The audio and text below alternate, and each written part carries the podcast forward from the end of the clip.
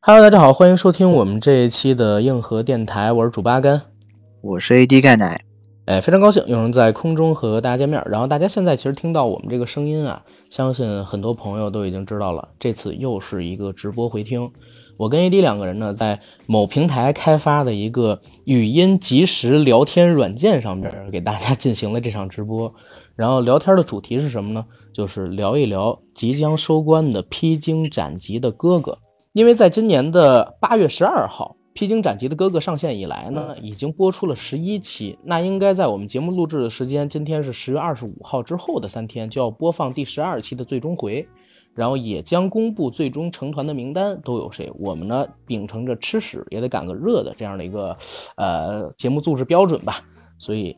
在星期一晚上十月二十五号开启了这样的直播。第一呢，就是我们想梳理一下，首先《披荆斩棘的哥哥》播出到现在为止，差不多也八月到九月，九月到十月，十月到十一月，现在差不多将近三个月吧。它的播放数据是怎么样的？市场反馈是怎么样的？第二一个部分呢，就是聊一聊过去这三个月以来一共播出的十一期《披荆斩棘的哥哥》，它的赛制是怎样的？然后我跟 AD 呢也会和大家聊一聊，就是我们各自最喜欢的舞台作品。都是哪些？在这之后呢，我们两个人要和大家聊一聊，我们到现在为止已经播到第十一期之后啊，有哪些喜欢的哥哥，哪些男艺人？因为熟悉我们硬核电台的听众朋友是知道，我们早在三个月之前，在《披荆斩棘的哥哥》第一期播出之前，我们就上线了一期预热的节目，聊了聊我们对这些哥哥的固有印象。那既然三个月十一期的时间都都已经过去了，我们有了哪些改变？有哪些新认识的哥哥？有哪些新喜欢上的？都跟大家聊一聊。再之后呢，我们就得聊一聊我们讨厌的哥哥都有谁。除了我们，哎，比如说在预热期间已经讨厌过的，还想聊一聊在播出期间我们新增的讨厌名单。再跟大家聊一聊有没有中途粉转黑、路转黑的这种男艺人。在这之后呢，就是跟大家聊一聊最近这段时间吧，披荆斩棘的哥哥比较有代表性的几个热搜。再之后呢，我跟 AD 其实也想聊一聊这个综艺为什么在二零二一年播出之后。会有这么好的一个评价，我指的评价并不只是播放数据，因为播放数据来看的话，《披荆斩棘的哥哥》比不上《浪姐一》，但是它的口碑却是芒果台这几年出的综艺里边，在大爆的那几个里最高的。再有最后一个问题是我们俩可能想聊一聊，相比起《浪姐》，这次《披荆斩棘的哥哥》。有哪些进步？呃，你说从剪辑上，你说从赛制上，你说从对舞美、对灯光、对他们整个舞台的设计上，相比起之前都有哪些进步？我们想分析一下，为什么这一次的金歌会有这么好的一个口碑？我们为什么又这么喜欢看？好吧，然后我们就可以开始正式的录制今天的节目了。然后《披荆斩棘的哥哥》，我知道除了我自己很爱看之外啊，我们台的 AD 呢是更爱看。然后他经常会在我们和小千儿那个群里，就是三人群里发有关于《披荆斩棘的哥哥》的舞台的视频，还有链接。你为什么把我讲成 gay 的？呃，你其实挺 gay 的，但是，但是我只能说我不 gay，你知道吗？啊，我每次看到你给我发这些哥哥的视频呢，我都是抱以着审视艺术品、艺术作品这样的眼光去看的，我不带有你那样的就是色彩的眼光。我是啊，我是迷弟。好吗？对，但是你好像真的挺喜欢这个披荆斩棘的哥哥的，是吧？啊，我超喜欢的，就是浪姐我也很喜欢，然后披荆斩棘的哥哥更喜欢。嗯，披荆斩棘的哥哥刚才不是说嘛，他从今年的八月十二号开始播出，他的播出轮制呢其实是单周，周四周五双更，都在中午的十二点给你放出了一期整期，但是到双周的时候呢，他就改成了周五更新。也是中午十二点的时候更，但只给你放出了一期。那截止到目前为止，我拿到的一个数据啊，《披荆斩棘的哥哥》已经连续七周霸榜了所有的视频平台综艺火爆榜的第一名，而且相比起第二名的《这就是街舞》和《脱口秀大会》，领先的还不只是一个身位。不管怎么说，它也是今年最火爆的夏天的综艺，对吧？从夏天其实到秋天了，对。那《披荆斩棘的哥哥》整个播出期间呢，其实一共诞生了一千两百条热搜。我自己呢，在这期节目录制之前，我特地把有关于两个负面艺人的热搜剔出去了，那也有将近八百条，大概是有七百六十条左右。然后评价最多的热搜呢，有这么几个啊：舞台炸、大湾区哥哥，还有就是关于赵文卓和盖热狗张琪这几个人。当然了，还有一个叫李承铉，他们是这些热搜的关键词，或者说最热的几个词。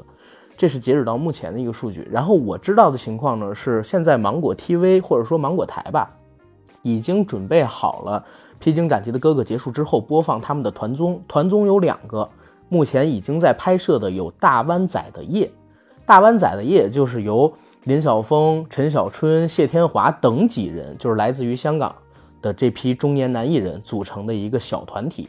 他们播出这个已经开始录制了，然后除了大湾仔的夜之外，还有就是最终成团的哥哥将录制一个综艺，这个综艺的名字目前我还不知道，我不知道是叫哥哥的爱乐之城啊，还是叫什么其他类型的综艺。但是现在既然口碑这么好，而且合作的大家也都很畅快，我相信喜欢这些哥哥的朋友呢，在披荆斩棘的哥哥结束之后，依旧能看到这些男艺人在芒果台奋战在综艺一线的身影啊。然后，嗯。我们就可以聊一聊这十一期节目的赛制，还有各自喜欢的作品都有哪些？好吧，AD 可以，赛制就交给你了吧，毕竟你有准备了材料。OK，赛制呢，它是这个样子。现在播出了十一期，第一期其实全部都是初舞台，三十位三十余位哥哥滚烫集合，然后初舞台呢分成了八个团队。陈小春、谢天华、林晓峰首轮，他们各自表演曲目之后唱了《友情岁月》，然后黄征、胡海泉唱了《奔跑》，然后呢就是 Beyond 乐队、面孔乐队、Ricky，还有我们个人都非常喜欢的那一位摇滚歌手，我可以说张琪老师的名字吗？没问题啊，张琪哥现在已经是我中国嗯摇滚势力中我很喜欢的一名男男歌手了。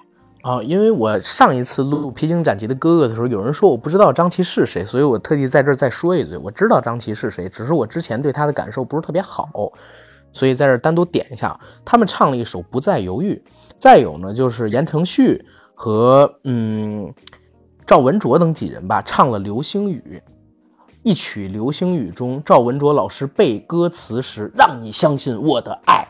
啊，也上了热搜啊，这个很有意思。然后张晋组呢，他是歌舞演创一体，唱了草蜢乐队的《失恋阵线联盟》。再有就是说唱组，由热狗啊、盖啊、Bridge 他们几个人唱了一首，呃，他们自己改编的原创型曲目。还有就是李承铉、高瀚宇他们俩唱了《情人》。李承铉在唱完《情人》之后，直接就登顶了热搜榜。其实，在播出第一期的时候，AD 我还有我们私下的一些朋友聊天，我们就说，不管《披荆斩棘的哥哥》火还是不火，李承铉已经出来了，对吧？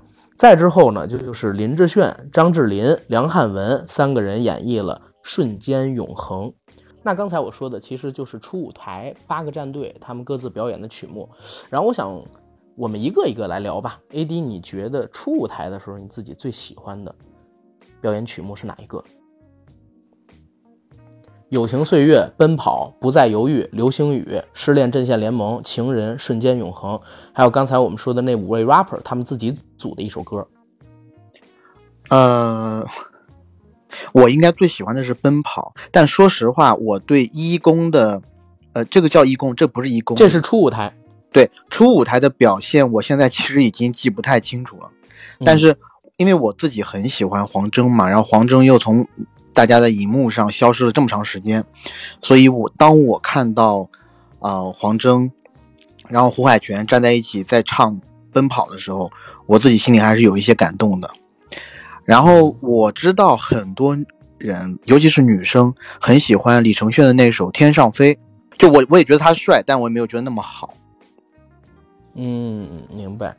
我其实也没有回看，在这期节目之前，我也没有回看他们的初舞台。但是我自己心里有一个想法，就是如果我不看初舞台，不回看初舞台，我能脑子里边第一个想起来的，那肯定就是我对他们这些表演作品里边最喜欢的。我脑袋里边第一个想起来的就是陈小春在灯光亮起的时候唱《叱咤红人》，紧接着林晓峰、谢天华他们几个人的光亮起来，然后唱《友情岁月》，就是这肯定是情怀分来的，因为初舞台的时候大家看不到后边任何的表现。你能看到的就是你自己心里边到底喜欢哪个哥哥。Sorry，初舞台上面我要加上那一首张智霖的《十月初五的月光》的主题曲。哦，他是先唱自己的那歌，然后又，先唱的嘛？对，没错，没错，没错，就那首歌我特别特别喜欢。你的原因是不是因为张智霖老师帅帅气气？没有，因为我自己很喜欢十月初五呃的月光那，哎是叫十月初五的月光那个电视剧，然后我很喜欢他在里面演的那个文初哥哥。啊，那是好多人童年的白月光来的。而且前两年十月初五的月光好像还改编成了电影，电影票房还卖了几个亿，算是 TVB 这几年就是改编自己以前 IP 变成电影之后卖的很不错的一个作品。对，没错。嗯，OK。然后第一期的这个表现，我现在印象比较深的呢，除了刚才我说的陈小春、谢天华他们几个人之外，还有两个，一个是言承旭，因为言承旭这么多年过去了，其实我发现他保养的真的很好。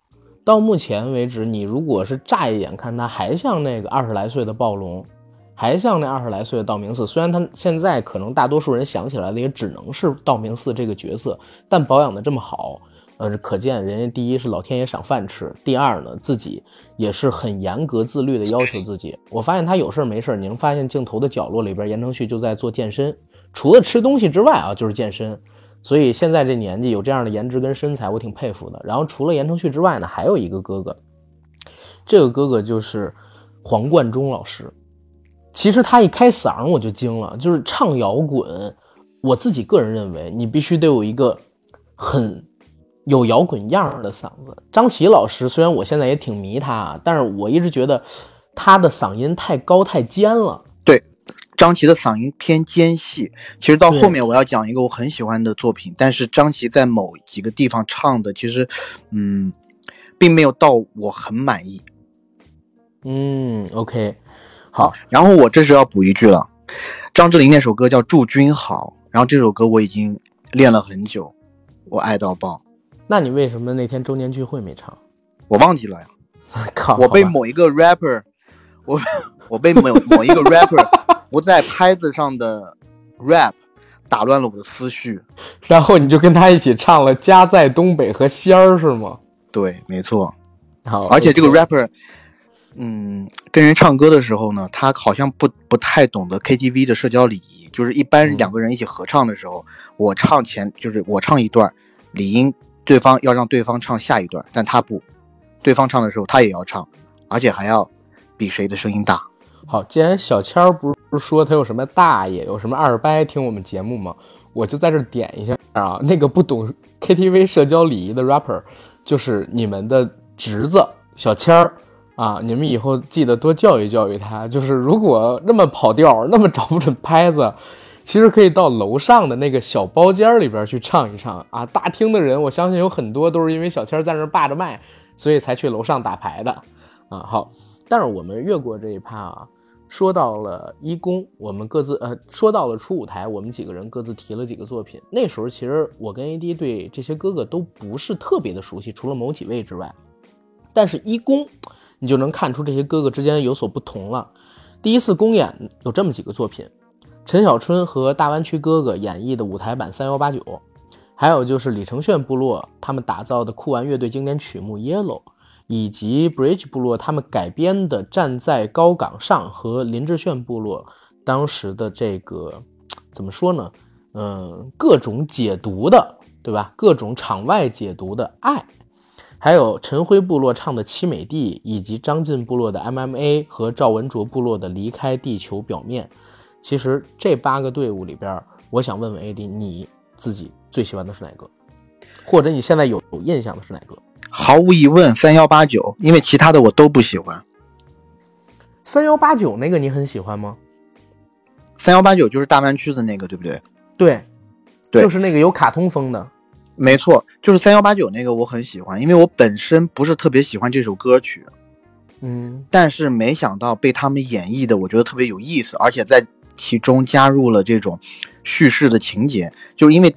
大湾区的那几个哥哥，好多都是演员嘛，所以他演的我觉得也挺好的，就是有有坐在那儿，就是唱，就是在说一些念白的时候，你会觉得很很带入。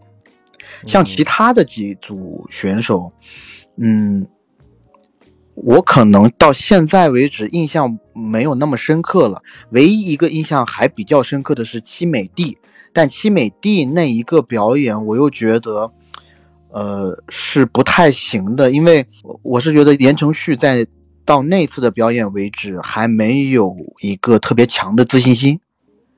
你可以从他的表演里面感觉出来，是的，是的。然后其他几个人，我觉得也就那么回事儿。其实我自己比较喜欢的是离开地球表面，还有七美帝，是因为我我自己有点分不清，我到底是因为他们唱的好我才喜欢，还是因为这次芒果台的舞美太给力了，我才喜欢七美地。就是其实我在看到一公的时候，我就觉得这一次他们比浪姐做的好好多。就是因为，在这个七美地里，还有离开地球表面里，以及那个站在高岗上，甚至还有三幺八九，他们给演员准备的服装、准备的造型，然后舞台上边的设计，尤其七美替，它其实转了五个场，六个草皮，这六个草皮上边的树木全部都是真实的，是他们的工作人员提前用了大概两个礼拜的时间，在他们准备这个舞台造型的时候，啊，在。男艺人准备舞台表演的时候，他们设计出来的，然后提前摆放。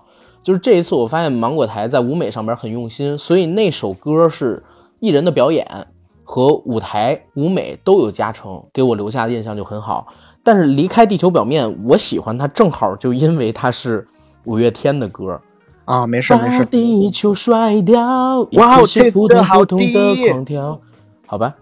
就是这是第一期公演给我看到的一个景象，那个时候我还有一个印象呢。我觉得这些哥哥怎么讲，他们的化学反应还不够浓烈。但是呢，因为在播一公的时候，一公之前，在那个正式版的专辑，呃，正式版的节目里边漏了半小时，这些哥哥晚上开 party，然后准备去看球的那些互动，一下让我喜欢上这个综艺了。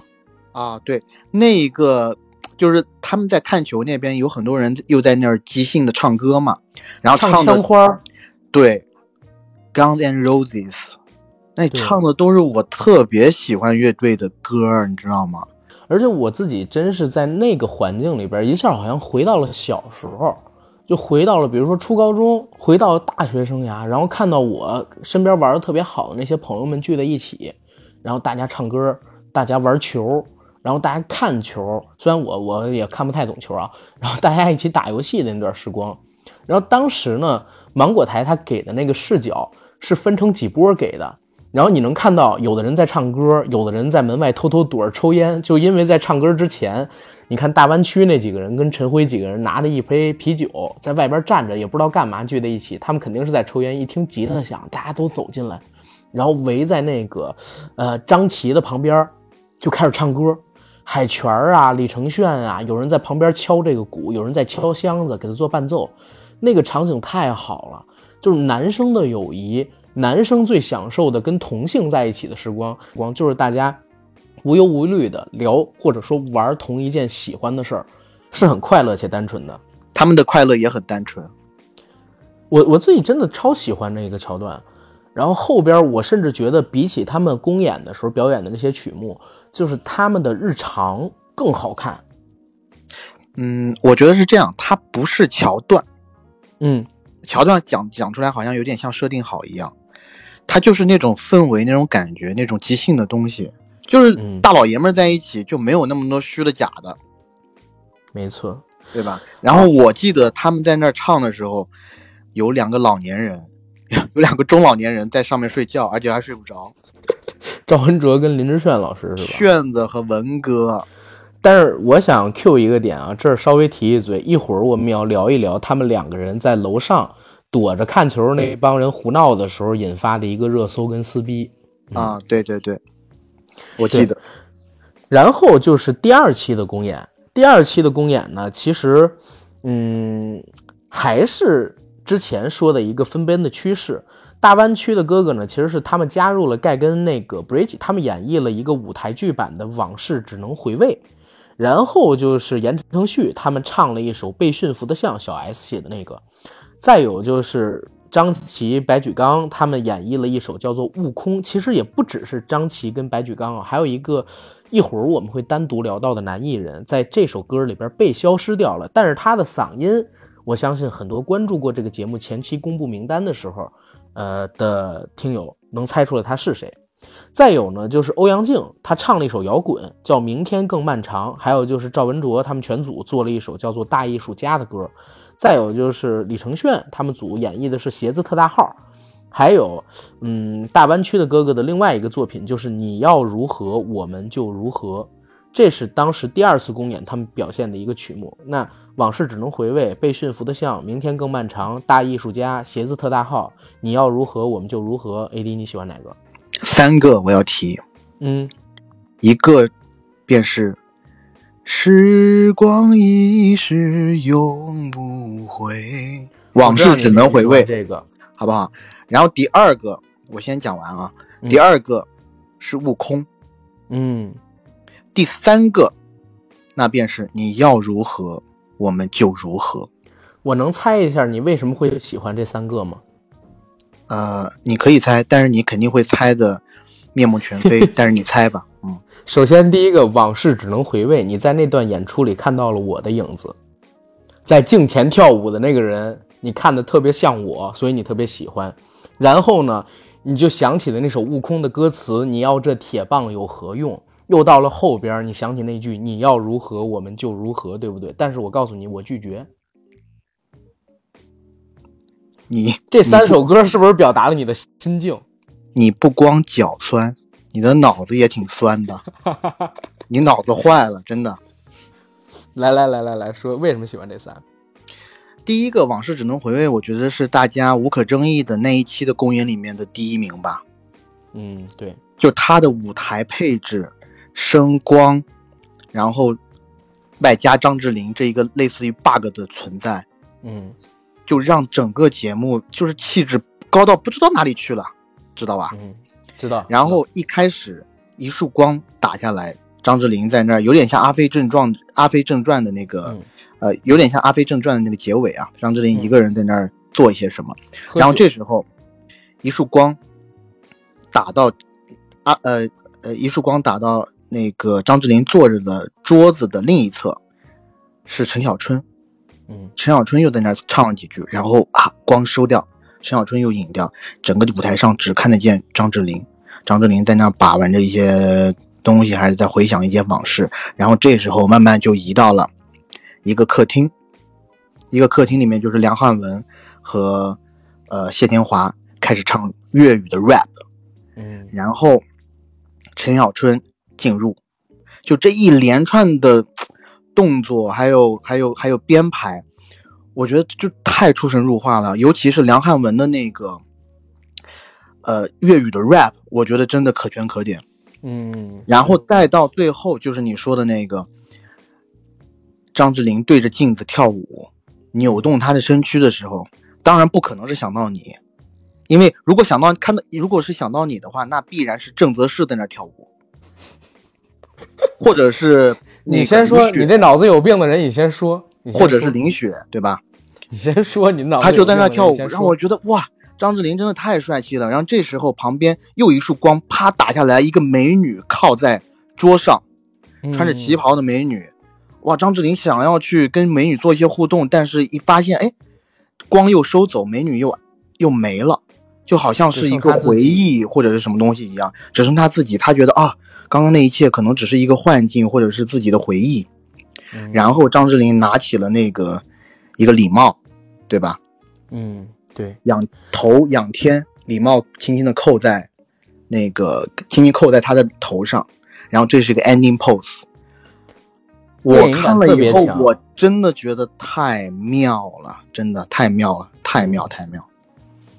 对，就是《往事只能回味》这个舞台，其实是播出的十一期里边，我都能排进前五的舞台，我印象太深了。就是他其实讲了一个很完整的故事，就是一个中年男人在午夜梦回，自己孤身一人啊，坐在这个自家客厅里边喝酒。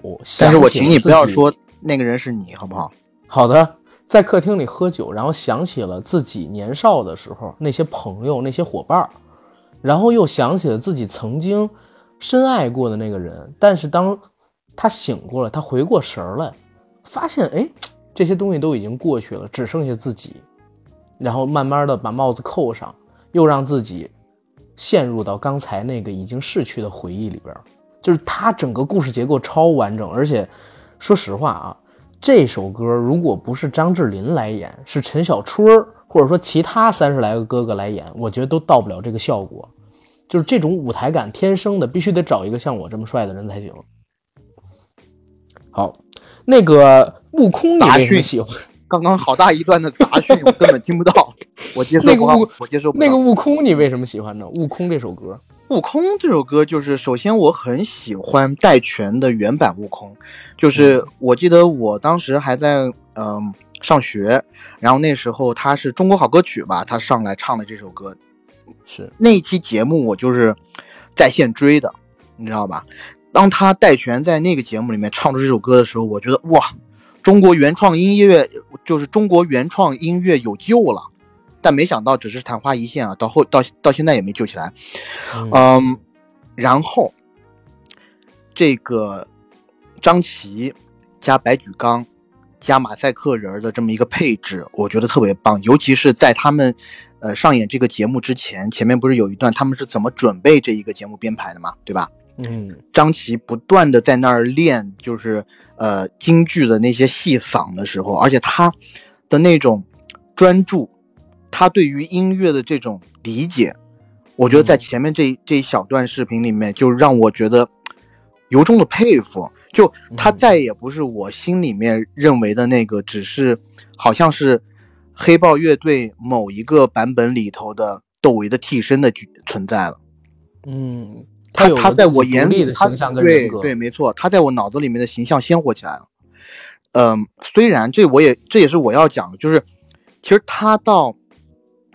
呃，整首歌唱毕，他有一段吊起来要用京剧的嗓子唱的唱腔，但是那一小段唱里面，我还是觉得好像我不知道是我的感觉啊。虽然我我只是听音乐听的比较多，但我我肯定不是专业的呃专业的学音乐的人啊。但是只是我自己的感觉，就是他嗓音好像还是有那么一些尖。导致到后面他唱那个戏腔的时候，我觉得有一点点，我觉得不满足，还是气稍微短了一点点。然后他，但是他到后面的那几个戏曲的笑大笑的唱段，我是觉得 OK 的。嗯，然后那个讲回那个马赛克人，就是那马赛克人，当然他场外的一些呃纠纷，我们就不光讲他的技艺、他的技术、他的唱法，对不对？名家之后，毕竟是。太阳我出来，我爬山坡的那个歌手的儿子，对吧？嗯，他唱，他就是以卷珠帘这种中国风的，又带着男女生真假声转换的这种歌曲成名的。然后他在这首歌里面，首先他唱了一个开头，就让我隐隐的就进入了这个歌曲的情境。到后面呢，呃，我记得应该是歌曲高潮部分的时候，他。在背景和声用女声在那儿配，嗯，我觉得我觉得很很漂亮。然后白举纲嘛，就在这一次的呃演出里面，呃，我不是很我不是很讨厌。好，OK，我我我跟你的想法很像，我跟你的想法很像，我跟你想法很像，就是其实霍尊在这首歌，如果要是按正常的剪辑，不给他马赛克的话，他比张琪还要出彩，对吧？但是，嗯，这个这个问题就跳出去再说了，然后再问你最后一个，就是你要如何，我们就如何。这首为什么喜欢？唉，这首又是跟我个人的经历有关了，因为我去年，呃，那个乐队的夏天上映的时候，然后我当时，对，在一段，在一段若有似无的感情关系里，然后。然后我和他一起看的，我们俩最喜欢的歌就是这首歌。嗯，OK。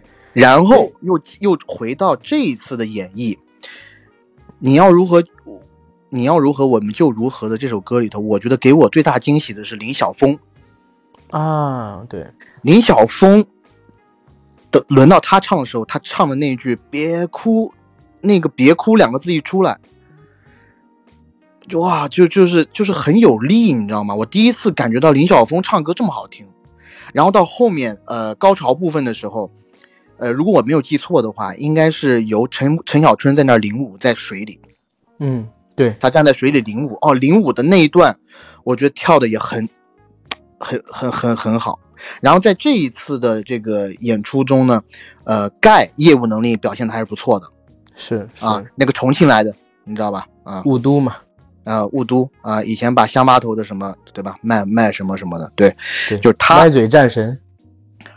对，都别来沾边儿啊，都别来沾边儿。他在这一期里面表现的确实不错，就是他是有唱功的，他也在，因为以前在酒厂、夜店厂里面，呃，跑场都得做驻唱练出来了。对，所以我觉得整首歌给我的感觉就是，嗯，凄美，然后无力感，然后那种对。爱情想要抓住，但好像又爱而不得的那种，嗯，无奈。哎，怎么好像在讲我自己的故事？但是，嗯，无所谓啊。这首歌好，妙。但是我补一个啊，其他我都不补。在这场二公里边，我自己还有一个比较喜欢的，其实是赵文卓他带团队唱的那首《大艺术家》。那场我是觉得赵文卓老师他的。唱歌部分有很大的一个提升，然后舞台做的也不错，尤其到最后的时候，他们其实把《大艺术家》这首蔡依林的歌做了一个南风化的改编。结尾是他们手里把雨伞拿起来跳了一段舞，然后用雨伞做枪向背后射击，对吧？做了一个挺炸的舞台设计，就是从舞台角度上边来讲，我觉得就是整场上边比较用心的。这也是因为《披荆斩棘的哥哥》，如果说大家去看的话，你只听歌是不行的。到某些音乐平台啊上面去听肯定是不行的，你必须得连舞台一起看，才能知道为什么我会把它评价为就是今年我看过的最好的原创的或者说是翻唱的这种歌曲类的音乐类的节目，适合听缺一不可。没错，然后再到了三公，三公的时候呢，有这么几个作品，李承铉阵营演的《花季》，对吧？然后他讲兄弟离别的那种不舍之情，然后还有就是林志炫带着他的队伍唱的音乐剧版的《偶然》。然后当时呢，黄征还演了一段大提琴，再有就是黄贯中、张琪他们这个摇滚小队来了一个不超级的马里奥，还有赵文卓阵营的夏夜晚风，还有就是张晋、陈小春他们两个队营，呃，他们两个阵营各自唱的《什么是快乐星球》和《好春光》，再之后呢，就是大湾区哥哥他们唱的两首粤语歌啊，唱的一首粤语歌叫不是不是，你刚刚讲错了，那个。呃，什么是快乐星球和那个？你说张晋和陈小春阵营了？不是啊，我说张晋和陈小春阵营，他们针锋相对，提供了两个作品，分别是什么是快乐星球和好春光。啊，再之后呢，还有大湾区唱的护花使者，还有盖 Bridge 他们来的一首摇滚怎么了？三公你喜欢的是哪一个？嗯，我最喜欢的便是夏夜晚风。啊，为什么？因为我爱的小狗狗在这里当头炮。而且是唱 melody，唱旋律，唱的还挺好听的。而且在这在这首歌里头呢，应该是赵文卓、热狗、刘聪和麦亨利，连赵文卓哥哥，我觉得唱的都不错。他除了扮相上，因为戴了个大墨镜，有点像盲人以外，其他的我觉得舞台表现力就很就很好，很 chill。然后整体的歌曲的氛围就很慵懒。然后这首歌我是觉得是绵里藏针。真的，我我会是夏夜里头，我如果听到这首歌的话，我会很很开心，很很很觉得很轻松，很舒服。OK，然后除了这首呢，《夏夜晚风》，其他的，其他陈小春阵营做的是什么呢？陈小春带着盖和 Bridge 唱了一首《摇滚怎么了》。哦，没有，那这那这个里头，我可能就喜欢《夏夜晚风》吧，最喜欢的就是。对，还有一个是什么是快乐星球，也是陈小春战队里边来的，但是那首我说实话也不喜欢，不喜欢。其实我自己在这场里边，我觉得啊，有俩我比较喜欢的，一个是花季，一个是夏夜晚风。李承铉阵营，我不得不说，因为颜值高，你知道吗？颜值很高，然后呢，所以就 让你视觉上边觉得很不错。然后你说到的夏夜晚风是我觉得他们整合的最好的。然后这儿正好想提，因为已经到了大概是三公了嘛。三公的时候，这些哥哥相处也已经有差不多一个多月、两个月的。然后他们各自的阵营基本上也已经定型了，人物关系像什么呃老公、老婆、爸爸妈妈，对吧？像什么大哥、街道办事户这些口号跟团跟群体已经出来了，所以你会发现，就是他们的化学反应、他们的融合已经到了一个很深的地步。在这个情景下，他们的团队里边开始有自己的风格，而且呢，每个人都开始有了集体荣誉感，开始为了这个团队去付出。包括我自己在早期不是那么喜欢的林志炫老师，不是那么喜欢的林志炫老师，都在为了他的那个团队去做一些付出。所以在情感的境界上边，就是大家可以通过这些期的节目看到这些哥哥之间不同的一个表现跟化学反应。哎，你跟我一模一样的，对吧？我之前也不喜欢林志炫，因为众所周知的原因。嗯，但是他到后面每一次，我感觉他是改变了一个玩玩法，然后他主动去融入了他所在的群体团队，然后主动去向一些可能在唱歌方面有一些困难的呃哥哥，然后抛出了橄榄枝，然后主动去教他们，体现了他的专业。我觉得还是他的专业打动了我。嗯，确实是有两把刷子。其实我我觉得，只要不装自己是艺术家，给自己抬架子的人，都会受到大家的喜欢。毕竟年龄在这儿呢，对吧？或多或少，我都给你一个 respect。是是，啊，当然我没有说这个人是林志炫啊，大家别对号入座。然后我们现在来说一说四公，因为三公其实我自己觉得他们那个舞台还不是特别的有意思，就是三公的舞台不是特别有意思，但是四公其实就有意思了。首先呢，有这个张晋还有高瀚宇带来的跳舞街，林志炫热狗带来的曾经我也想过一了百了，还有就是欧阳靖、李承铉他们唱的你要跳舞吗？梁汉文和盖他们唱的无名之辈，以及赵文卓阵营的这世界那么多人，还有言承旭跳双人舞在那个这世界有那么多人这个舞台里边，还有就是李承铉阵营他们唱的达拉崩吧。以及劲舞团他们古装唱的《舍离段》，还有就是大湾区哥哥他们唱了一首，其实我自己特别特别喜欢的《当年情》，这是《英雄本色》的主题曲，哥哥唱的。你最喜欢的是哪个？我应该喜欢两个。嗯，第一个是《无名之辈》。无名之辈，嗯，对，因为梁汉文和那个盖唱《无名之辈》的时候，我就觉得特别的感人。嗯，因为他们两个首先都是，呃，首先说盖吧，盖就是从无名之辈起来的嘛，对吧？然后梁汉文呢，也是在演艺圈摸爬滚打了很多年，从来都没有大火过，但是他的那首歌所传递出来的感觉，就是让人会很有希望。嗯啊，这可能是我年纪稍微长一点，然后可能遇到了一些，呃，需要给我自己一些鸡汤吧。我可能自己觉得这首歌我很感人，很很感动我。然后第二个呢，就是当仁不让的那个《当年情》了。但是《当年情》我也有不喜欢的地方。《当年情》首先，呃，不能说不喜欢。首先一开始是张智霖的口哨，这个口哨这个设计呢，在就是节目正式开演之前，他们怎么准备这个节目的过程当中。呃，当张智霖提出来，我觉得哇，太牛逼了，智霖就特别有想法，然后我觉得特别好。但是当他真正呈现的时候，我觉得呈现的不太好，因为他一开始的那几声口哨其实气不足，然后调子呢也没有很稳，也然后调子也没有很准，然后，嗯，当正式唱起来以后还不错了，但是有一个地方比较拉胯。就是我觉得确实不是所有的歌都适合 rap 的。那个那在当年情里的 rap 是 Bridge 来唱的，然后他唱的 rap 我觉得就很不搭，很不协调。呃，我觉得两个原因，一个是歌词我本身觉得没有那么的好，而且他到最后的那一个就是，呃，类似一连串一直要讲到，还是要有英雄本色，就他那一长串的东西并没有太押韵。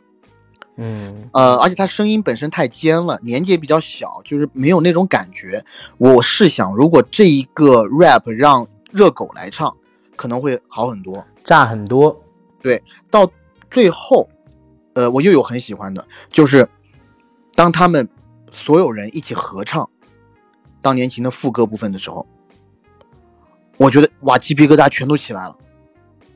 嗯，但大部分我觉得还是大湾区哥哥在他们在那边撑场，尤其呢，当那个因为阿阿盖盖也是唱歌的，这次也是唱 melody 部分的，但他在那儿表演的时候呢，我记得他坐在床边，然后拿一个呃泡面，当然我不是说做就是吃泡面这个动作呃不好或者怎么样，但是就感觉和这整个舞台有点。不搭，而且镜头给到他的时候，他拿个泡面，那个面还真的在碗里抖，我觉得就是整个画面被破坏掉了。他可以干一些别的事情，比如说他在酒屋那个酒吧里打杂，或者是干嘛的。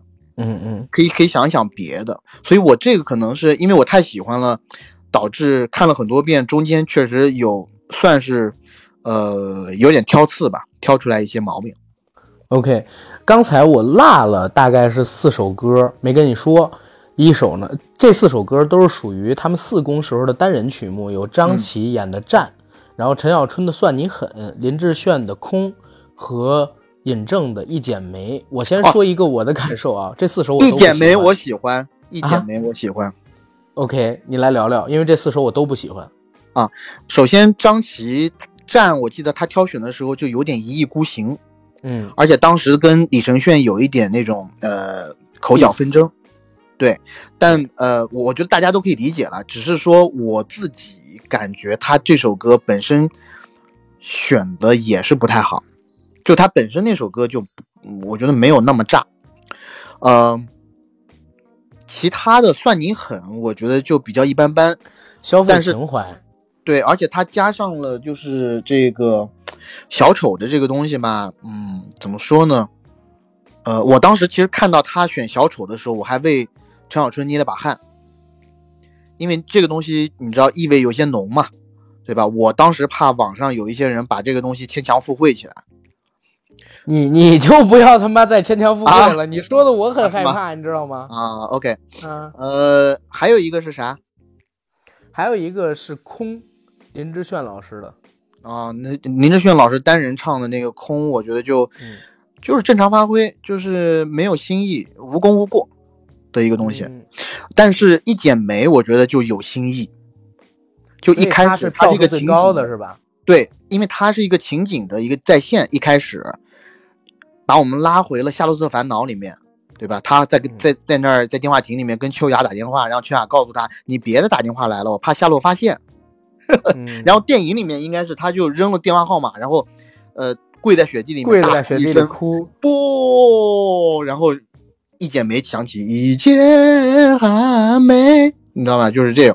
然后他到然后长远过来，把对对第二件校服脱下来披在他身上，我靠，雪花飘下。是，呃，然后他在这个这首歌的后半段，尹正我觉得也加的挺好的，他弄的是一个类舞曲的风格。对，然后我觉得他，呃，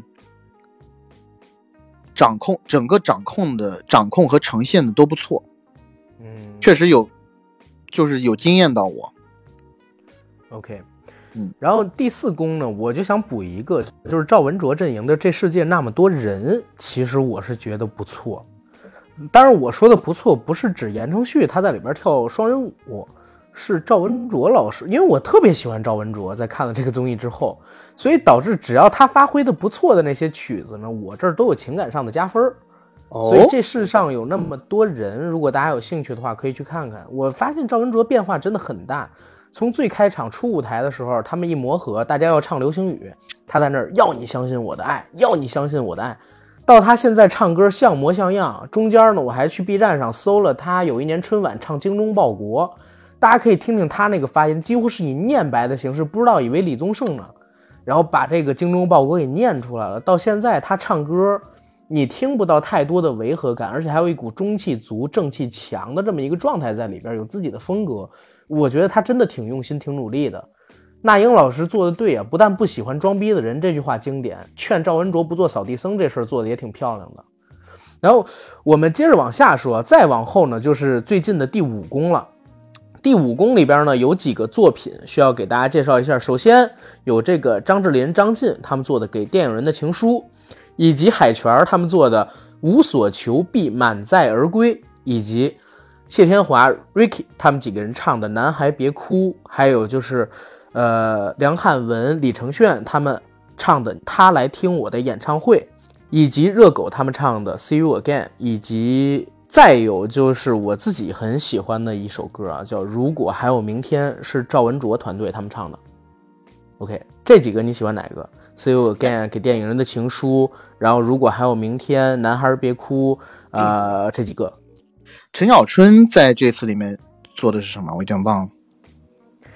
陈小春他们唱啊，那个无所无所求必满载而归，无所求必满载而归。对，但是这个我印象不深，因为我不是特别喜欢这首。是这这一期的节目里面，其实我喜欢，嗯，两个，嗯，一个就是给电影人的情书，嗯，还有一个呢是这个如果还有明天。嗯，对啊，首先给电影人的情书呢，当然一开始张晋撞那个翻糖的玻璃，对吧？然后一开始脸上还有一丝血痕，当时我也惊了一下，我说哇，这不是假玻璃吗？怎么还能弄破啊？后来才发现原来是化妆啊，嗯。然后给我最大感动的是张智霖，张智霖是推开那个类似于影厅的那个门。站在影厅最上面那排，对吧？然后他唱的时候，前面有一个呃烟幕，幕上打的是他过往的那些作品。然后就是看他的那个表演，然后他当时的那个装束，就是他胡子是染白的。然后呃，我不知道，哎，这块这块我 Q 一下，因为我自己不知道那胡子是不是染白的，但后来好像那个袁咏仪接受采访的时候说，张智霖胡子现在就是白的。呃，但是在这个节目之前，嗯，就是在这个正式表演这个节目之前，张智霖有跟别人说，就跟别人的哥哥他们说，他他说这你还要还要染胡子啊什么的。哦，明白。袁咏仪讲的那句话，我也我我也看到了，但我我我在猜他是不是在说张智霖现在年纪也大了什么的，就是反正让大家自己去觉得，就是说两点我们都知道。嗯，对，就是这个节目，我觉得。整体舞台表现的，其实我觉得是都都挺好的，但是真正打动到我的，反而是舞台完了以后，嗯，就是张智霖有一些泣不成声的，就是他，因为张智霖在里头好，其实很少哭的，而且也很少泪湿眼眶这种，他一般都还比较乐观的，但他讲，因为讲了一句话，就嗯，有点触动到我，就因为我当时跟我朋友一起看嘛。然后我朋友说啊，你怎么也哭了什么的？我就看他讲那句话，他就说他把青春，就是他对着观众讲，我把青春都献给你们了。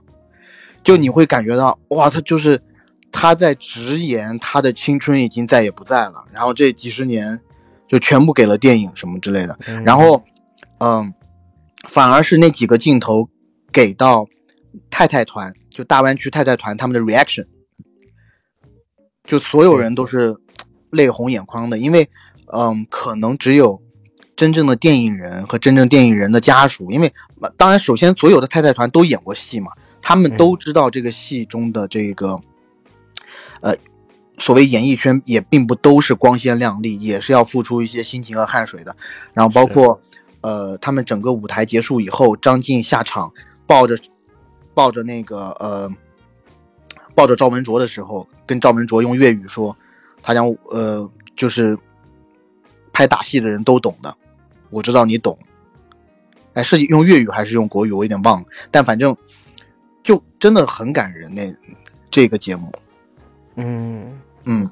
然后第二个节目呢，就是我说的，如果还有明天，因为这首歌，呃，我自己也是很喜欢。我一开始是听信乐团他的歌，信乐团唱这首歌，然后后来呢，我大概在。大一、大二的时候，哎，自己发现原来是薛岳。薛岳这个歌手，在得知这薛岳是一个台湾的老牌摇滚歌手啊，他在得知对他在得知自己马上要得癌得癌症，马上要去世以后，发了这张专辑。这张专辑叫最后一张专辑叫《生老病死》，里面的一首主打歌就是《如果还有明天》。就整体处理的这几个哥哥处理的特别棒，嗯。但是我还是要说一句，就是他这里面虽然他，我看他最后的呈现，我觉得还 OK，但是嗯，这这个这个我要一一体两面的来说。首先我我要讲，我觉得有一点违和的地方，就是他们在里面加了那个黑眼睛、黑头发、黄皮肤，呼呼这一段，这段我觉得稍微有点违和。但是，我当他们全部唱完，然后，嗯，应该是 James James 在那哭，还有那个呃李承铉也在那儿哭的时候，他因为 J James 一直在那儿说，就是说他希望他希望他小的时候有这首歌嘛，对吧？因为因为 James 是 A B C，小的时候在国外你难免受嗯白人的歧视，这都是可以想见的。那呃李承铉应该也是个 A B K 是吗？呃，对，李承铉是 A B K。对，呃，所以他们在国外都有多多少少都有这种作为亚裔人被白种人歧视的经历，被 whatever 被白种人可能被黑人歧视的经历，所以他们希望小时候有这么一首提气的歌，因为这就是这首歌，我觉得确实，因为他也没有特别强调中国这个元素，所以其实可以推而广之到所有的亚裔。然后，嗯，就是他唱完以后，这些。呃，James、欧阳靖，然后李朱贤，啊，不是，呃，李承铉说他们喜欢这首歌的原因和希望他们小时候就这首歌就可以出现，这个这块是真正打动到我。然后本身歌曲也很好听了，嗯，OK。然后你说的这两首确实也是整个武功我自己最喜欢的两个作品。然后补充两个点，第一个是电影人的情书里边其实有一段歌词，还有他的曲子，他是加了张国荣老师的《明星》这首歌。就是他这首歌在做的时候，如果你看最后的那个转身上台，他其实很像当年梅艳芳最后一场告别演唱会，然后穿着那个白色的婚纱上台的那么一个呃动作跟结构。就是他这整场的设计是非常好的，不仅是在唱给电影人的一封情书，然后也在这里边深刻的缅怀了可能说香港。流行文化最璀璨的那两个年，呃，最璀璨的年代，然后我们大家印象中最惋惜的两个英年早逝的电影人、演艺人士，嗯，然后在这个曲子里边，我自己是能感觉到那种情真意切啊，因为他们跟原唱，比如说跟蔡琴比肯定是不行的，但是情感这个东西，它能超越一切，在这作品里边是有的。然后，但是我个人更喜欢的就是你刚才提到的那个，如果还有明天。这首歌是我自己评价啊，整个《披荆斩棘的哥哥》所有舞台作品里边，我自己个人最喜欢，然后我也觉得是最好的一个。首先呢，它是经过了大量的改编。有关于这个曲子、这首歌原作的那个故事，就是因为两个创作者，其实不仅仅是那个嗯薛岳啊，还有他的作者刘伟仁，都是因为癌症英年早逝的。他们那个版本我听过，就有点那种悲怆的感觉。但是在这里呢。我们《披荆斩棘的哥哥》里边看到的这首《如果还有明天》，他加入了“男儿当自强”，就是中途他变奏，变成了“男儿当自强”。“男儿当自强”的这个曲子，如果大家有了解的话，它其实是我们唐代的《将军令》，这是唐朝将士出征的时候的古曲，所以它是非常有气势又有力量的。然后这两首一改进，黑眼睛、黑头发、黄皮肤，呼呼。这个词一出来，就把这首歌原本带有那种悲怆感，变成了一种向命运的不公去抗争。然后我们能做的是什么？就是当自强，男儿当自强。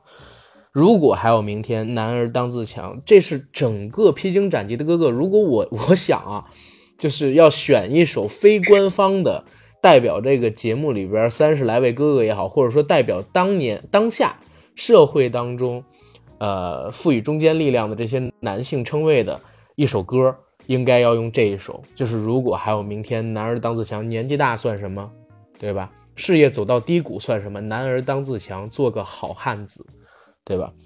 然后呢，关于武功所有的这个演出，我们就聊完了。我刚才说武功里边，我对如果还有明天的评价是最好的、最喜欢的。这五次公演里边都是。那我也想问你，五次公演里边，你最喜欢的是哪一个？五次公演里面，我最喜欢的，嗯，我可能还是那个往事只能回味吧。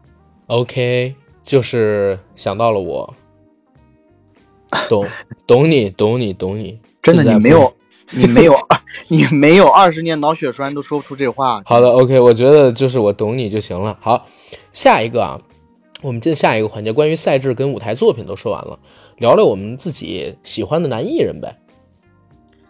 哎，说吧，我自己最喜欢的肯定是陈小春啦，没有之一。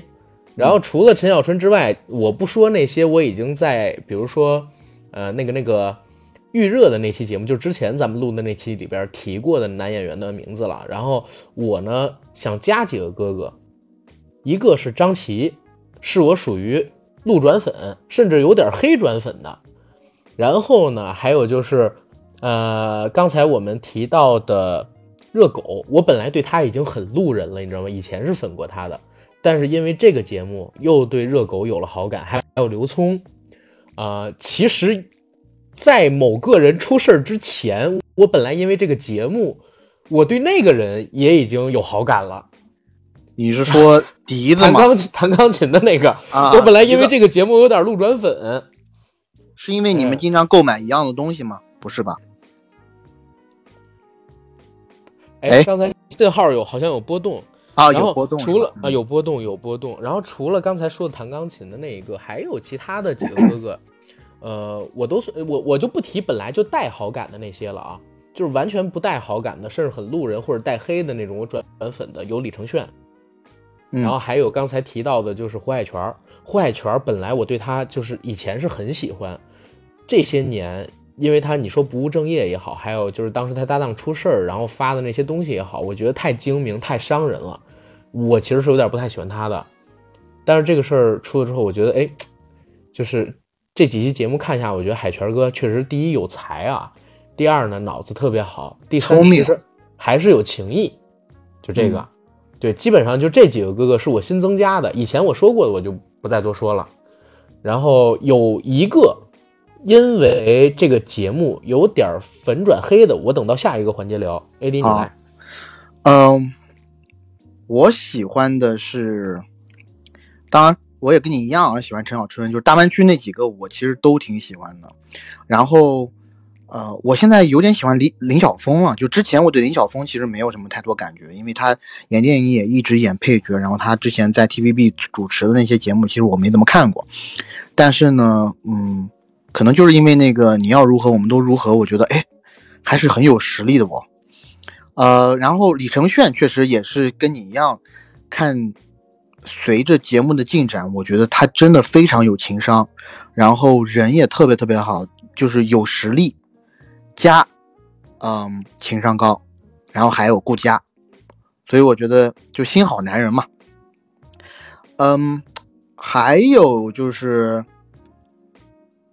张琪我是喜欢的，嗯，其实我我我我其实跟你有一些重复啊，就是张琪我是喜欢的，然后热狗也是，因为热狗，呃，众所周知他在呃某张专辑以后，嗯，后面的两张专辑基本上都有点不务正业，就是有点人浮于事啊，我感觉，就他的歌也不如一开始那么打动我们了，但在这个。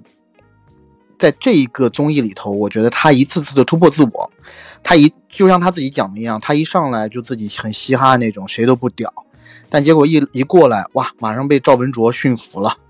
然后到后面呢，他也是要跳舞，也让要就是如果团队让他跳舞，他也他也会去跳，然后唱让他唱 melody，他也会去呃去去去去努力。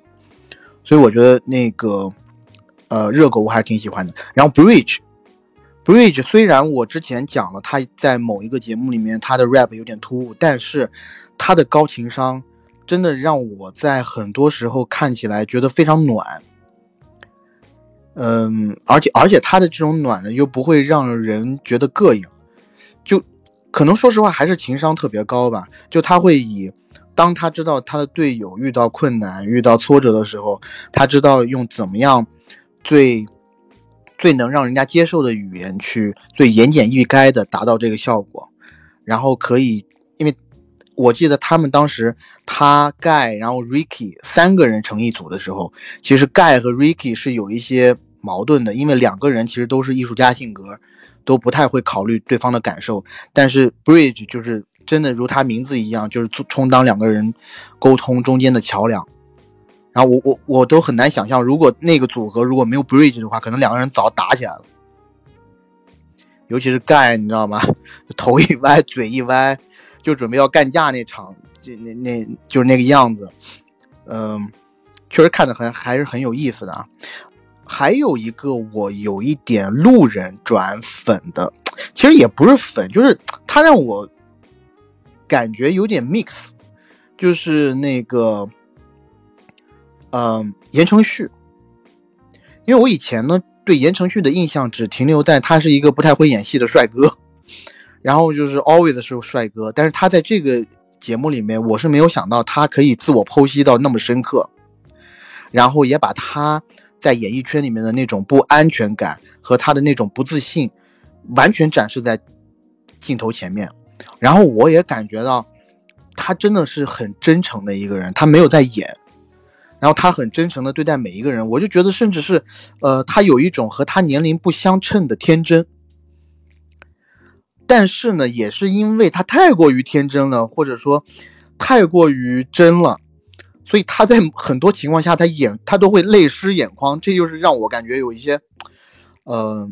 我不能说膈应，但是我我我觉得可能跟我的审美有一些出入的地方。我觉得老爷们可能不能哭那么多啊，不太不该哭那么多次。嗯，对，对。然后哦，对，还有还有，其实之前我们讲过的林志炫，就是我觉得男生是不是，呃，是不是都跟我们一样？就是林志炫是不是得到下一个环节，就是就是可能有讨厌的，或者说路转黑什么的那一段，还是说你真的现在也很喜欢他？我确实是被林志炫的唱功所折服，就他唱功唱的真的挺好。因为之前，嗯，在节目开始之前，我可能觉得林志炫可能只会唱一些高音啊什么的，然后最多也就是个唱将。但他是个唱将没有错啦。我，我觉得他最打动我的地方就是他在教别人的时候，他在那些嗯场外的片段，他在通过教。教，譬如说言承旭啊，比如说那个李想是李想吧，教他们唱歌的时候，他也可以收获快乐。然后他到最后一期，他努力在《See You Again》那个节目里面，他竟然还尝试了呃说唱。嗯，这个是让我觉得很很不错的，就是从他一开始他是一个高高在上的艺术家的形象，到最后他好像也能放得下身段，玩很多东西。这我是觉得。可能是我自己心底里对哥哥的一个标准和标杆，就是，呃，男人要拿得起放得下，嗯，别老是端着端着，别就不装逼，是，嗯是，OK，那我们现在进到这个，我们不是说讨厌吧，反正就是不喜欢，甚至有点反感的这些哥哥们都有谁？我自己让我先讲好吗？让我一定要但但我先说个标准，我先说个标准，你说。我们之前在上一期节目里边已经说过的不喜欢的那些哥哥，如果还不喜欢，就不要提了，让大家去听上一期节目之前录的那个呃披荆斩棘的哥哥。我们现在聊的是通过这个节目，然后让你不喜欢的都有谁？你先来，没事。我敖犬，赶快给我滚粗！当然，敖犬敖犬是不是已经走了？敖犬已经走了，但我只是想再说一下，但我只想再说一下，就他心里没个逼数吗？就啥啥啥不行，然后他每次 在镜头面前都想，他一定想再赢一次。每一次团队为什么输，你心里没个逼数吗？拖油瓶是很累的，大家都在拖你，你不知道吗？而且他有一次是不是快他快要走了，然后后来陈辉让出去了，陈辉让上热搜，对对，我他妈惊了，陈辉要走，你他妈不会，你演都不会演一下，你应该赶快跪下就说辉哥你别走，该走的是我，我不配。哇！但他然后躲起来了。对，麦亨利都知道不好意思，人都哦，麦亨利偷笑吗？麦亨利当时被拍到偷笑。我操！fuck，这两个逼，就一对一对废物！我靠！哦，对，这里要讲一下，我都忘了，陈辉也是让我现在很喜欢的，我觉得真爷们儿。之前呢，我觉得面孔乐队的歌也就那么回事儿，不好意思啊。但是，就第一张专辑之后就不行了。对。但是我觉得陈辉，操，真爷们儿，拿得起放得下，而且保养的怎么那么好？嗯他应该不是有那么多钱去你你说到这儿，我也 Q 一嘴啊，啊，就是刘端端本来我很无感，刚才我忘提了，因为他主动退出去这个举动，让我觉得我操，我对刘端端都有点转粉。哎，对对对，他那个举动也是，但是我我我我再说一下，敖犬你怎么这么没有自知之明啊？哇，一个大招风耳在那儿，好看吗？啊，不好意思，有点人身攻击了啊。你，我跟你讲，他他都不应该拖到拖到那个快淘汰的地方，应该节目一开播，他马上就跟跪就跟大家跪下说不好意思，我是敖犬，大家都不认得我，我应该我现在自动退出。其实我想说，我小的时候还粉过敖犬。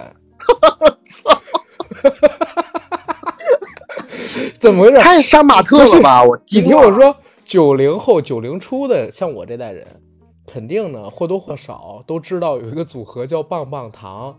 我知道棒棒糖看过一些他啊，看过一些他们的团综，我那个时候就觉得敖犬这个人好好笑，非常可笑，就像 AD 一样可笑。但是我没有想到，就是他妈在这个综艺里边再看到他又油腻又胆怯，而且就像你说，心里没有点逼数。就他妈你分儿已经那么低了，该走不走，来一个团队输一个团队，来一个团队输一个团队，哭着说，我就想知道为什么我不能赢。你没有脸呀，哥，你有脸你就赢了。我告诉你，当时陈辉走，刘端端走，我都恨不得想去骂他两句。然后我特他地翻开敖犬的那个微博，发现已经有人替我骂了，你知道吗？他不能赢的原因就在于是有你敖犬吗！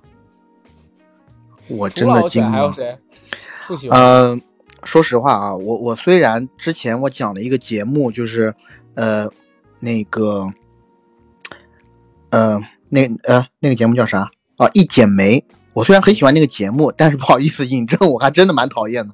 就是我每次看到有尹正的画面，我就想转台，因为他可能，但是有很多人说尹正就是心思很细腻啦，嗯然后可以感受到性格好呀什么的，然后每次都能照顾到别人感受啊。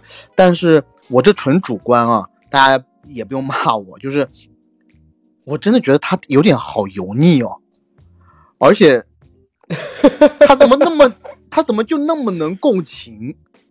我我是觉得尹正他不是油腻，你知道吗？他其实心思挺细腻，性格很好，这个事儿没有任何问题。他唯一的问题是啥？就是他的造型是他听说是他自己整的啊，他自己整的造型，他的帽子是他自己找来的，他的妆也是他让化妆师，包括他自己画的，然后他的衣服也是他自己准备的。所以我就很奇怪，你知道吗？这尹正自己也是属于没点逼数的那种吗？嗯，你该走什么路线？你心里没点谱吗？就是可能有点有点怪，对，没有，因为他有他很他很敢于表达，我是明白的，而且他又是作为演员，其实他嗯可能可以比较呃敏感的觉察到一些呃别的哥哥的一些心理变化和，譬如说别的哥哥在舞台上做一些展现，他可能可以感特别感同身受，但是他有几次在镜头面前讲出来他心里的整个心理活动的时候，就譬如说他看某一个哥哥的那个舞蹈，然后那哥哥下台以后，那是我第一次，那是我第一次那么烦他。他上去以后，他哇满眼通红，对着那哥哥说：“哎，我感觉到了，你对这个舞蹈，你你你舞蹈对于你来说是特别重要的东西，就是那种东西是重要到什么程度，就像是一个就像是一个宝物一样，你放你拿在手里，像握碎了，你含在嘴里，又像怕又又怕被化了。然后我心里在想说，哇，你有必要这么抓马吗？对，就我我有的时候就觉得他有点太有有一点过于 over 了，就是或者说他的这种表达方式让我这个呃，我这么说吧，呃，我自己是比较古板的中国人，可能我们的内里还是比较含蓄，还不适应他这套完全纯正的西方西方的玩法。OK，然后不喜欢的还有谁？通过这个哦，还有还有一个大声怪，我给他取的外号叫大声怪高瀚宇。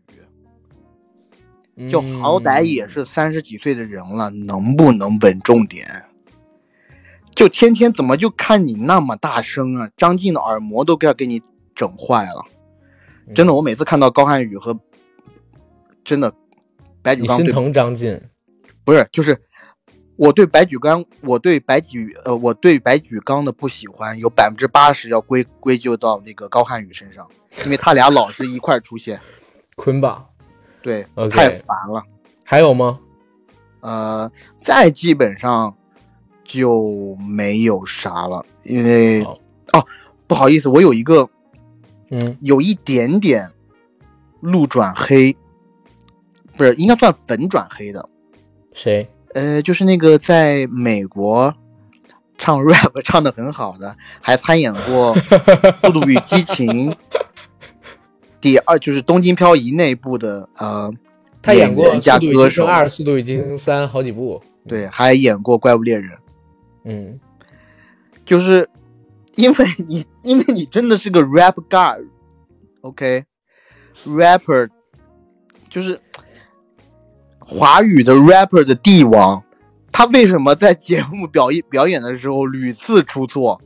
就是他的，呃，当然我有一部分可以理解，就是他的这个华语不是特别好，尤其他文普通话，对，对所以他讲的时候呢，会可能是紧张或者怎么样，导致出出现了错拍啊这种比较低级的失误，对于他来说应该要尽量避免的。在第二个呢，就是确实我觉得这个舞台可能是不是不太适合他发挥，嗯，就并没有那么出彩。其实我也不是讨厌他吧，只是说，呃，让我在这个节目里面觉得并他没有看到能力没有那么强。对我我我想要我想要看他更强的。其实《See You Again》如果那段 rap 是他来唱，也不至于《See You Again》这个节目这个这个表演这么拉胯，嗯，对吧？因为因为那几个英文都不太行嘛。他是 rapper，他很想他很喜欢自嗨，嗯，然后呢，就经常 会在一组人讨论的时候，他就会说：“哦哦，I got an idea! Wow, it's so amazing! That's cool! I'm chilling, you know。”就是，然后我会觉得，OK，你讲啊，你先把你的 idea 说出来，再我们再来判定是不是要到了很屌的那个地步。结果他每次把 idea 讲出来，我就说啊，裤子都脱了，就给我听个这个。对，然后或者说啊，你的 idea 就这么烂吗？就是嗯，也不是说就这么烂了，就是没有没有他自己好像体现的那么好。对 OK，嗯、然后我我就不说具体哪几个了啊，因为我啊打的是一批人。然后我最讨厌的，你你很鸡贼啊啊！没有没有，你你自己猜我说的是谁？是这个样子啊！我通过这个节目不喜欢的，本来是路人或者说带点粉，然后转成黑的，全都是那种茶言茶语很茶的。就是我觉得一个大老爷们儿不要做这种乱七八糟，因为可能我个性上边比较直男啊，我很讨厌就是男生做那种茶里茶气的事儿。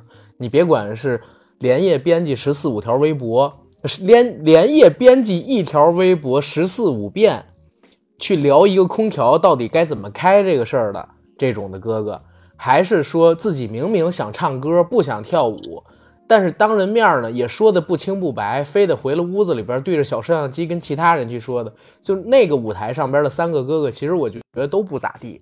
哟，让我呃给你给你这句话翻译，让我给你嗯这句话翻译一下。首当其冲的便是早期的林志炫，还没有进化完全的林志炫。对，还没有被经纪公司提醒过的林志炫，对，然后就是李想，嗯，刘佳都还好，对我是觉得有一点点茶，嗯。然后我我再我再说一个啊，就是对这个通过这个节目，我其实有点没那么喜欢的，其实是张晋。我本来以前算是张晋的粉，但是这个节目完了，我觉得我还是有点路人了。就是我自己是觉得，很多人骂这个海泉，说海泉太精明啊，太算计啊，等等等等的。可能我我确实觉得张晋他很想赢，你知道吧？就很多时候还是很争的。就这点我不是那么喜欢，但我不说讨厌他，我就是只是觉得有点路人。啊然后其他的就没有啥了。啊，那这一点我张晋我还觉得 OK，因为本身他们就参加的是这种竞技型综艺嘛，那肯定是嗯赢嘛。而且他作为那个很长时间都是队长，他要是再不想争强好胜的话，那是还咋办，对吧？所以对他也算不上黑，就是本来是喜欢的，现在是变得没那么有感觉，好吧？嗯 OK，然后下一个话题啊，就是我们聊一聊关于这个《披荆斩棘的哥哥》他的热搜，我择取了几条，我择取了几条，你看看啊。首先，第一个热搜呢是哈人克星，这个热搜应该是《披荆斩棘的哥哥》里边挂的时间最久的一个热搜了，已经挂了好几个礼拜了。哈人克星赵文卓，嗯，啊，哈人克星是这个意思是吧？对，啊，这个我我确实是我前期看节目的一个特别大的乐趣来源，乐趣的源泉。我就想看这些妈的不可一世的这个要要你知道叫要 keep it real 的这些 rapper，怎么一个个在赵文卓面前低下头来？就连盖啊这种嗯，脖子可能是先天性耿直的人，都要在赵文卓面前深深的低下头。这儿就想问个问题：为什么你觉得赵文卓能压得住这些哈人呢？哇，我觉得就是他这种，可能以前真的演大侠演惯了，正气，对不对？正气凛然，而他能往那一坐，腰杆儿笔直的，就让你感觉有一些不怒自威的感觉，而且而而且他有有一些底气，对，而且尤其像盖这种，尤其像盖这种，好像又有一点这种不良社团背景的人，对吧？那一坐那儿，我怎么就感觉，就让我有种感觉，就是好像，呃，赵文卓就是以前的展展昭，然后呢，盖可能就是五蜀里面的某一个人，不是像教导主任在训学校里的瘪三儿，你知道吧？对对，也也可以这么说吧，或者都不是校导主任，都是那种，呃，他就是直接是警察，对，警察对校痞，我我对赵文卓有两个印象是什么啊？他哈人克星的点是来哪儿？第一个，他这个人从说话就中气足、正气强，然后他眼神呢特别锋利且坚定。然后第三一点，我就觉得他有底气。为啥？我不知道你有没有看他们那个衍生综艺，做游戏的时候好像是高瀚宇，应该是自不量力吧，想去抢这个赵文卓身上的一个东西。赵文卓从开始玩那个游戏就带大家说：“我们跑步吧，你们离我点儿啊，两米以外，两米以外你们都安全，你们别上，你一个人干不过我，你们一群上也没有用，都干不过我。”然后高瀚宇呢说：“我还是想给你试试，我也常年在健身房里边待着，是吧？也练力量，我 块儿也不错这。个逼真的，我我服了。然后呢，跟赵文卓近身啊，要抢一个什么东西，刚一使劲儿抱着赵文卓，赵文卓用脚给了他一个绊子，然后用右手怀了一下他的后脑勺，把他就给撸倒了。撸倒了之前，赵文卓还特别贴心的用右腿弓起来一下，用那个脚尖儿贴了一下高瀚宇的后脑。后来他解释这么做是为了不让高瀚宇的后脑着地，怕把那个高瀚宇摔坏了。所以呢，你就想几秒钟的时间里边，人家赵文卓老师作为一个五英级拿过全国武术冠军的这么一个前运动员、武术家，对吧？现北京体育大学的教授老师，人家已经做了三四重应对。你想到的是第一层，我已经在第五层，不但要制服你，还要保护你的后脑，让你别摔伤。就是人家有这个底气，所以其他几个人确实也是从这块儿，我觉得对赵云哲有一种生理性的恐惧，对吧？他就成了哈人克星，这是第一个热搜，我觉得来的也挺有意思。对，而且嗯，我其实最喜欢看的是热狗在他面前的表现。嗯，就热狗已已经是 rapper 界的老大了，对吧？要不然他出去以后怎么在街头上跟那些小兄弟，对吧？怎么跟街头的那些小兄弟交代啊？他还对不对？已经是 man，我们是 rapper 啊，我们来自 ghetto 啊，对吧？就是操就不屌的啊，不可能唱歌的。热狗第一次跟赵文卓讲话的的时候，他每次都不敢直视赵文卓，都头就是眼光戴戴墨镜，对，看他的脚，而且赵文卓说：“哎，狗哥，他说，哎，小狗就好，小狗就好。”这个我就觉得特别搞笑。那次我看的时候都笑喷了。OK，啊，对，这是第一个热搜，我们展开聊了。然后第二个热搜，本来想跟大家聊一聊尊子那个事儿的，但是其实我们聊呢没有什么意义，现在已经是板上钉钉拍死了。我们可以聊一聊其他的热搜，比方说啊，有关于空调之争那个热搜，你有关注吗？有，嗯，那不就是我们你不是屡次提到了吗？对，就是炫子哥哥在那儿说：“哎，可不是啊，赵兄，之前不是说吹空调冷吗？所以才把空调关了的呀。”类似啊，讲的话大概是这种。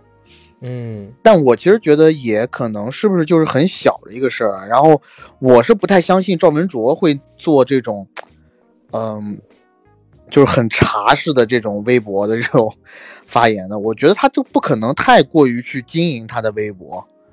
对，其实这个事儿的起因是什么？起因是在播出的这个节目里边，有赵文卓想换房，说是那个林志炫老师不太开空调，知道吧？然后呢，他就换房了。换房之后，网上呢就出来了一大批的声论，说是到底为啥换房？林志炫老师为啥强迫别人唱歌？那个时候正好也赶上林志炫不想让人唱歌，想让人跳舞嘛。然后这俩事儿就联系起来了。但是呢，后边有一个事儿变得很有意思，是哪儿？当天晚上，林志炫发了一条微博，就其实撇得很干净，说他问过那个赵文卓老师，赵文卓老师说不开的呀，然后说我自己在家也是开空调的呀。然后那一条微博呢，他编辑了十三遍，结果就被扒上了热搜嘛，这也是前期非常热的一个事儿。我自己其实觉得是啥呢？就是。呃，可能啊，可能第一网友有点过度解读，第二呢，明星过于怕被网暴，做的有点谨小慎微了，然后反而加重了这种过度解读。然后人家两个人的感情跟关系，我觉得还是不错的，毕竟吃住在一起三个月嘛，而且后边俩人也一直在一个战队，对吧？我觉得都是没什么问题的。对，所以这个热搜我们也过去。第三个热搜，第三个热搜，我得做一段情景演绎。来，嗯，的哥，哦，我有个事情想跟你说，我觉得小千不尊重我的小弟弟，这个热搜，我知道，你应该知道是什么事儿吧？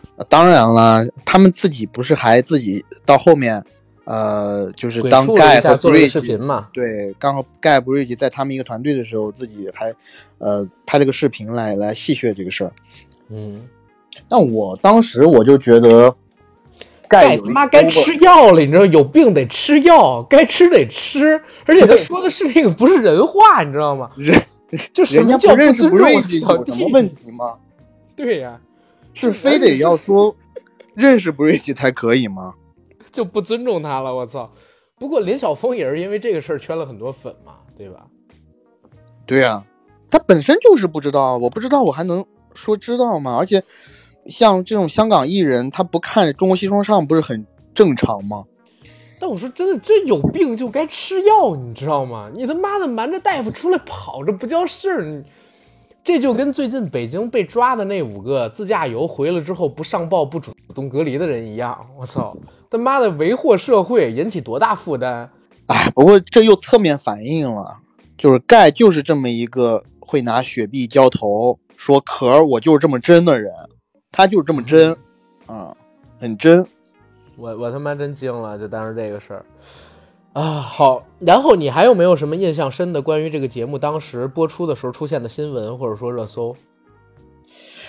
热搜的话，我记得就是大湾区的几个哥哥反复在热搜热搜当中就是排名靠前，尤其什么张智霖啦、陈小春啦下一个问题了，嗯。那我们就可以进入到下一个步骤了，就是聊一聊为什么这一次，呃，披荆斩棘的哥哥，其实我们可以把这两个步骤融到一起啊，加快一下进度。为什么这次披荆斩棘的哥哥口碑会这么好？这是第一个。然后他比浪姐进步在哪？嗯，我觉得他口碑这么好，首先是，如果我的记忆没有问题的话，我觉得他现在的节目要比浪姐那时候紧凑一点。嗯，还是说他在放一些幕后花絮的时候，我觉得那个花絮也比浪姐有意思，就是哥哥嗯哥哥们之间的互动比浪姐那时候要真诚。我不知道，就是可能我始终觉得女明星之间还是有一些心存芥蒂，尤其你知道两个女生在不是很熟络的时候，大家一起互相见面，除了夸赞对方的美貌，还能说一些什么呢？就是。你夸我，我夸你喽。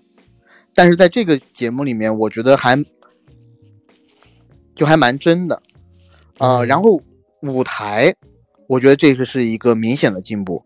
我的感受是，呃，浪姐在浪姐里头，让我觉得舞台很惊艳的，可能就那么几次比较大的，就后面几次比较大的公演。前面一二期的时候，舞台甚至我都觉得没都有些简陋，但是在这一次里头，我每一期每一次大的，不管是初舞台还是后面的公演，我每一期都有那么一两，至少一两个节目，我觉得它的舞台的设计都很用心，而且包括这一次这些哥哥们的才艺，我觉得普遍是不是比上一次浪姐，尤其最开始，譬如说还有像是这个呃张雨绮这种，其实唱跳巨差的选手在。就这一次哥哥的这个表演，我觉得更有记忆点。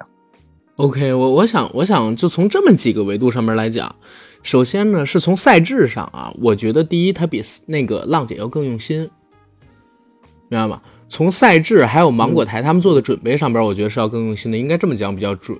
因为刚才我们不止一次的去夸，就是这一次的舞台舞美。包括选曲都要比浪姐好很多。其实我在第一次他们出舞台的时候，因为都是唱各自的代表曲目嘛，我我觉得还 OK。第一次他们公演的时候选曲从三幺八九开始，我就觉得哎，这些曲子有问题啊！我操，不好听啊！为什么不选炸的？但是越到后期，我发现他们的曲子其实要越好，然后选曲比整个浪姐舞台上边出现的曲子，我觉得都要更合适，然后也更能贴近大众，让大家有记忆点。然后再到选择的老师，就是辅助他们的老师，还有这些嗯，芒果台本身需要去提供的准备上边，我觉得都比浪姐要更用心，整体投资也肯定更大，这是第一点啊，就是你大资呃你大资金，然后你制作更用心，能带来肉眼可见的质量的提升，这是第一个。第二一个呢，其实，然后除了这个之外，我也特别想 echo 你最后的那个观点，就是好像。哥哥们的互动相比起就是披荆斩棘的姐姐要更真诚，我甚至相信啊，就是你我们现在回过头去看浪姐第一季、浪姐第二季结束了之后，很少很少还有姐姐们保持关联，但是我自己个人认为，呃，金哥结束之后，应该还会有不少哥哥保持一个比较密切的合作跟私下的关系，嗯。对，就这个融入不敢跟为集体去付出，为了集体去努力这样的事情，我觉得在金歌里边出现要更多一些，所以大家感受上更好。但是浪姐其实从第一季的第一期，黄圣依要求重新演，说那个音乐不行，要求重新演奏钢琴开始，我就觉得会很很抓嘛，所以那时候观感可能就开始逐渐的往下走，是越来越下。但是哥哥。他其实这个节目出来之后，我的观感是越来越往上走的，而且是什么？我看浪姐的时候，其实有很大一部分的乐趣是在于去想要去看一些场内场外的八卦，但是，嗯，就是我所我所说的八卦，就是譬如说这个艺人、这个女艺人和哪个女艺人不和啦，然后就是譬如说你刚刚讲的这些茶室行为。但是在看哥哥的时候，我真的是想看他们的表演。嗯，对对对，他们的舞台很精彩，真的很精彩。这跟隔壁其实去年也做了一个综艺叫《追光吧哥哥》，就形成一个比较鲜明的对比。《追光吧哥哥》其实他是更早的男团选秀，不是也不是说男选男团选秀吧，是借着那个拼乘风破浪的姐姐做出来这么一个中年男艺人的综艺。但是呢，他们走的路是完全另外一条路，就是线上线下的这种撕逼，还有调侃男艺人之间的丑态，作为他们节目的卖点。从最开始请金星老师，请已经消失的年初什么那个出事儿的两个字儿的女艺人开始，节目的观感就很差。然后舞台呢也舍不得花钱，男艺人们也没有公关，你知道吧？就在给他们做舞台形象设计的时候，设计了一大堆非常油腻的，比如说操地板啊。然后挺腰啊，wink 抛媚眼啊这样的动作，结果是一面倒的恶评。最后等他大结局的时候，已经凉的不行了。听说现在又要做第二季，还请了张卫健和吴镇宇，我不知道他们会做成一个什么样，但应该《披荆斩棘的哥哥》播了之后，会给他们提供一个好的剪辑方向跟策划方向啊。这是我现在看到的。追光是哪一个台做的？东方啊，东方卫视。OK，对。然后有一个很有意思的问题啊，然后有一个一直困扰我的点，但也是一个很有意思的问题是啥？就是我一直在想，芒果台他为什么敢做一个这么多男艺人的节目？因为男艺人相比起女艺人，太容易翻车了，你知道吧？今年我们能看到的，比如说翻车的嗯女艺人，其实挺少的，就两个比较大的，就两个，一个是年初的那两个字儿的，对吧？还有一个呢，就是最近这段时间出事儿的那个《火箭少女一零一》里边的孟美岐。但是男艺人今年出事儿实在是太多了。然后我一直在想，他们是有多大胆子敢做这么一个综艺？我还记得之前咱们聊第一期，就是《披荆斩棘的哥哥》，他们预热的时候。大造当时还在咱们房间里边，咱们一起聊。他说：“哎呦，这些明星里边有哪些容易出事儿？”咱们猜了好几个名字啊。我还记得你当时提到了热狗，提到了盖，然后我当时呢提到了几个名字，但我们一直都没有提到的一个名字，在最近这段时间出事儿了，而且出的事儿在我看来比尊子大多了。尊子那个只是怎么说呢？还有各种说法跟谣言吧，但是那个。笛子这次出的事儿基本上是可以做定的，就是当时我们完全没有想到这个人会以这样的形式消失在我们的银幕上，对吧？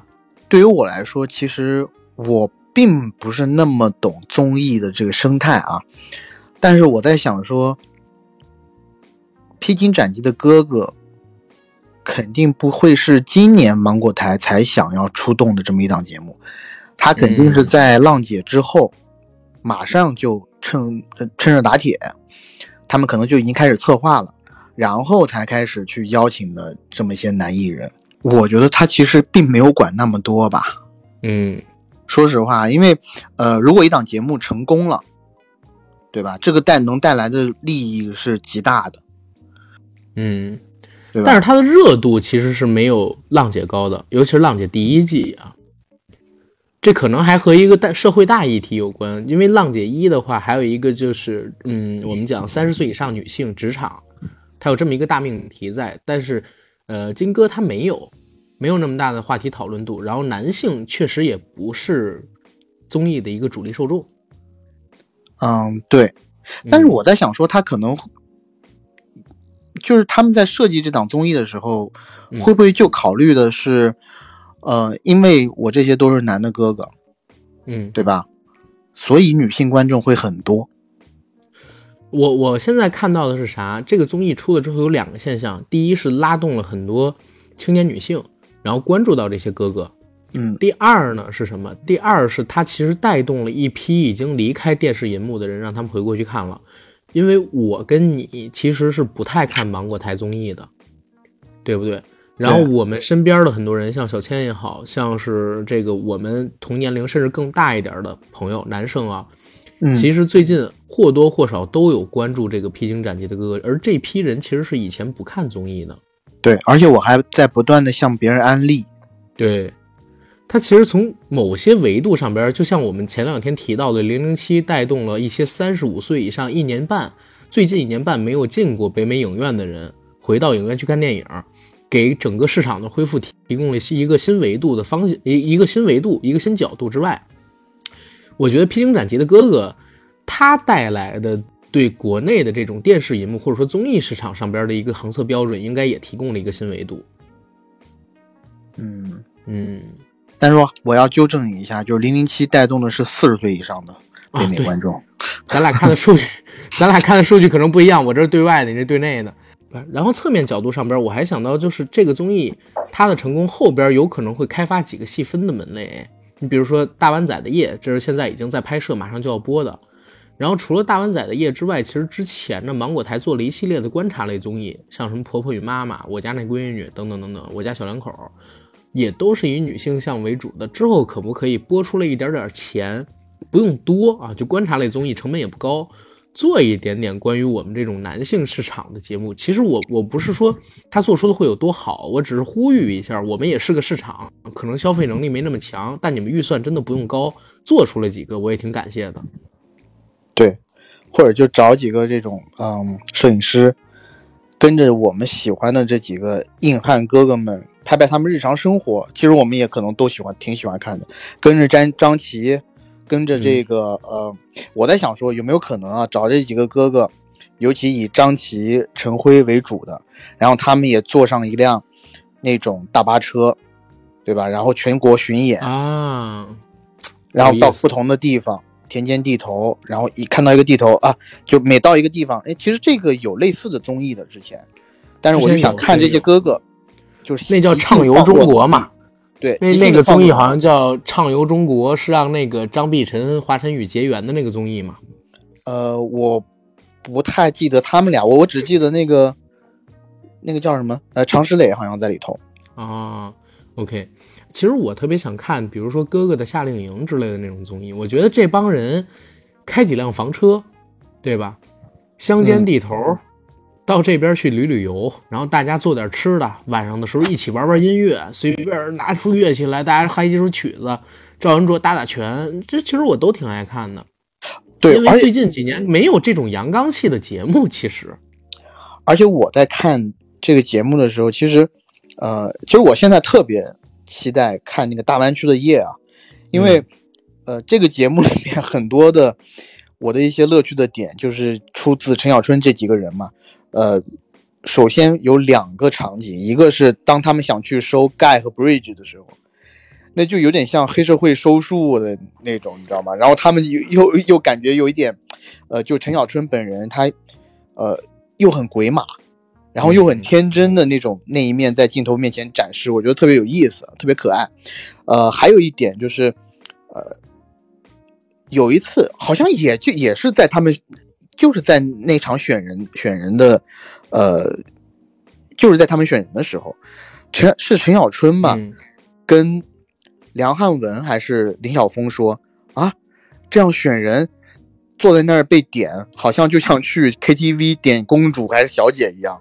然后这时候，对对，张智霖很紧张的瞟了一眼上方的摄影机，现在现在想说，这他妈的能播吗？